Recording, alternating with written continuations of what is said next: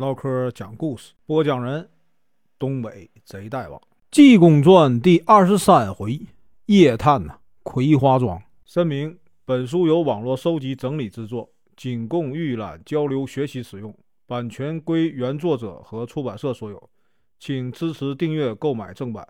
如果你喜欢，点个红心，关注我，听后续。上回说到，安天寿见小姐没了，直急，一顺手里的刀说：“贼人呐，你们用了什么邪术妖法，把我小姐抢来了？今天安大爷把你们全灭了。”全德亮赶上前呢，用花枪去扎的安天寿的喉咙。安天寿呢，用手往外一拨，挑了出去。程志远白刀过来啊，帮忙！边上一堆恶奴拿着火把呐喊助威。安天寿一看人多势众，打算呢要走。今天啊，咱继续啊往下说。正好老道赶来，一看呢，全德亮、程志远不是安天寿的对手。老道说：“两位闪开，让我来拿他。”全德亮二人往两边一闪，老道说声“吃令”，用手一指啊，将安天寿定住。程志远过来要杀，老道说：“别杀呀，先捆上，待会儿啊审问审问。”家人呢，七手啊八脚把他绑上了，拖着来到了大厅。王胜先、秦奎往前一坐，老道问：“你叫什么名字？来这里啊做什么？如实交代。”安天寿把眼一瞪，说：“呀，你家大爷叫安天寿，绰号呢，人称啊独角蛟，是海潮县的三班都头。都因为你们呢施展法术抢了我家小姐，我才会过来搭救。今天大爷被你们拿住啊，要杀就杀。”秦奎说了：“祖师爷问啊，这么多干什么？杀了就完了。”刚说完，就听后面有人吵闹，一个婆子慌慌张张的跑来说：“不好了，后宅闹鬼了，姨奶奶们都吓死了，快去看看吧！”全德亮啊，程志远说呀：“哎，这一定是绿林人呢，装神弄鬼。”秦奎呢，立刻叫两个家人在大厅里啊看守安天寿，自己跟着王圣先、老道啊一起去了后院。到了一看。众姨奶奶们呢，果然都死过去了。老道呢，给喂了药，一会儿都醒过来，说是看见有个大鬼啊，身高一丈，五色的大脑袋呀，冲着我们一晃，吓得我们全糊涂了，也不知道这鬼哪里去了。秦奎一听，气得哇啦啦的乱叫，说呀：“好鬼呀，胆敢扰得我家宅呀，不安！你们抓紧去找。”找着了，把他碎尸万段。众家人点上灯笼啊，四处寻找，前院后院的都找个遍，也没啊找着。秦奎一生气，就站在院里大骂呀：“好鬼，狗娘养的，吓坏我的爱妾！”没想到啊，英雄侠义，就是听不得别人骂。突然，房上啊有声音传下来：“好孙子，你先别骂，你爷爷我不是鬼。”都是你们强抢民女啊，兴妖作乱，我才来结果你们的性命。说完呢，跳下两个人，都是壮士打扮，威风凛凛，正是啊雷鸣和陈亮。原来他们二人听说金山寺济公啊在办这个香火会，特地揣了银子来捧场来了。二人呢到了，跑前跑后的帮忙，被济公叫到一边说：“哎，你们二人呢？”帮我办点事儿。雷鸣、陈亮说：“师傅有什么吩咐？”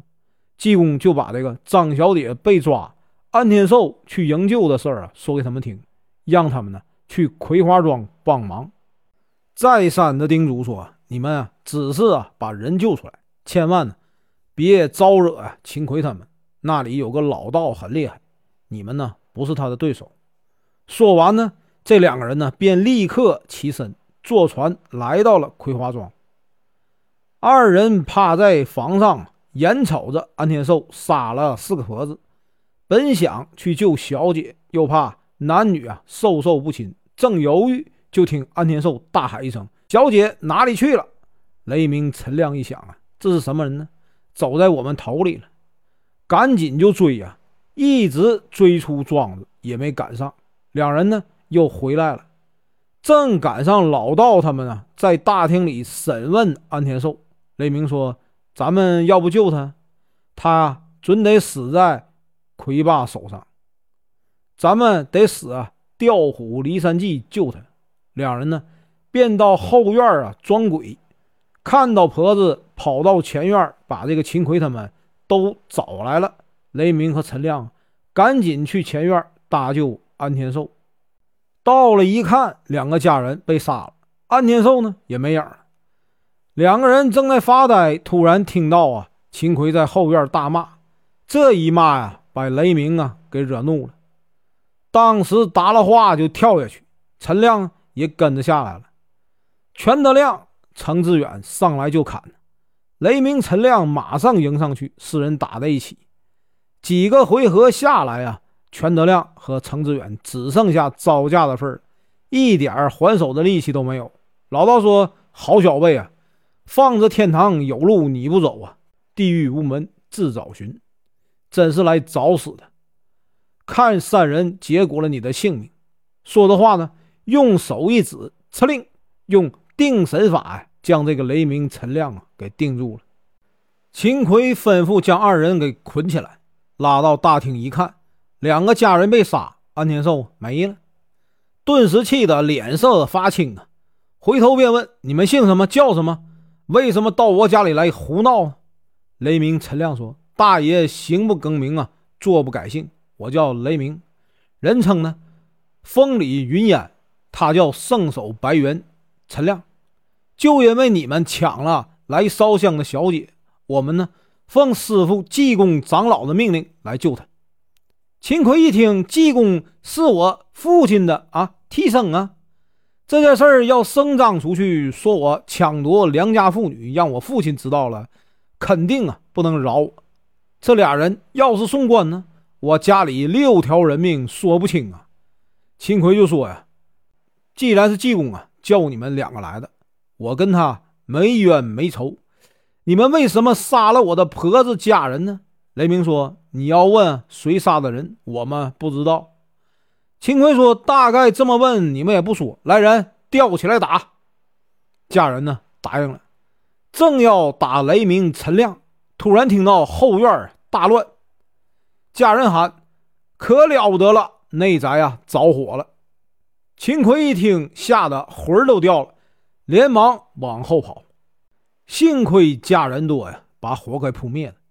气得这个秦奎啊，哇哇乱叫啊！又来到前面一看，雷鸣、陈亮不见了。天也快亮了，秦奎说：“你们呢，快给我追啊！放火的人！”家人一同啊，冲出院子，往村头就跑。刚出村，就看见对面济公带着镇江府的几个班头来了。老道见祭奠，分外眼红啊！原来这个老道以前因为做尽了恶事，曾经呢被济公抓住过，后来呢逃到了秦奎啊这里，自称呢混天竺师，继续啊兴妖作怪。今天一早，济公腾出空来，特地带着几个班头来抓这个老道。老道看见济公来了，正要动手，被济公用手一指啊。念了一句啊真言，老道呢便不能动弹了。济公派官人把他捆上。秦奎一见不好，逃回家里，闭门呢不出。王成仙呢连急带下回去就病了，每天都看啊有无数的冤魂呢在床前要命，病了一个多月死了。这消息啊在临安城里一传开，大家呢都拍手啊称快，说。王胜仙呐，早该死。单说这边济公抓了妖道，见这个秦奎啊逃走了，也没追，就啊见对面来了几个人，其中呢有安天寿、雷鸣、陈亮。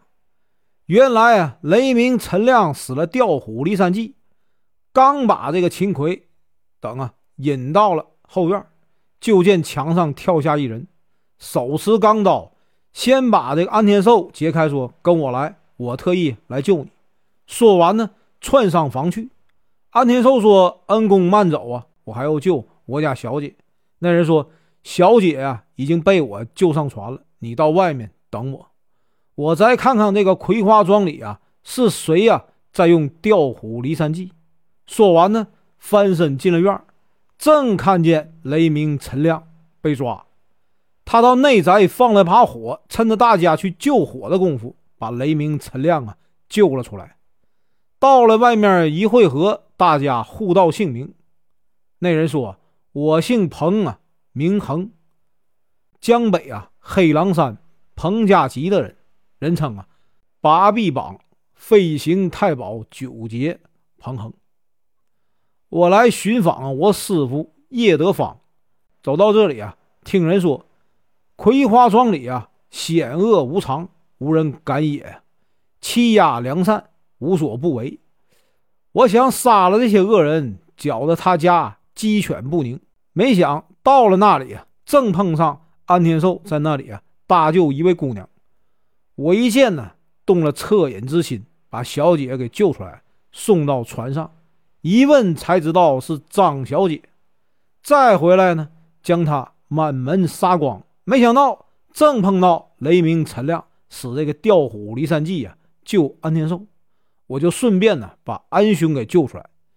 再回去一看，雷鸣、陈亮二位啊被抓了，我放火把他们调开，将这个二位啊救了出来。说完呢，四人来到船上，正看到张小姐要寻死，丫鬟婆子终于给劝好了。安天寿正打算先行船呢，送小姐回家，突然听到北面吵闹声啊，响成一片。大家赶出来一瞧，原来是济公啊捉了这个妖道，秦奎呢逃走了。四个人呢赶紧出来拜见济公。济公呢吩咐雷鸣、陈亮到金山寺帮忙。安天寿谢过济公等，带小姐回去了。彭恒啊也告辞离开。济公回到镇江府衙，亲自啊看着将老道就地正法，所有的事情都办完了。济公啊带上酒壶，又周游四方去了。本文结束，感谢观看，请听后续。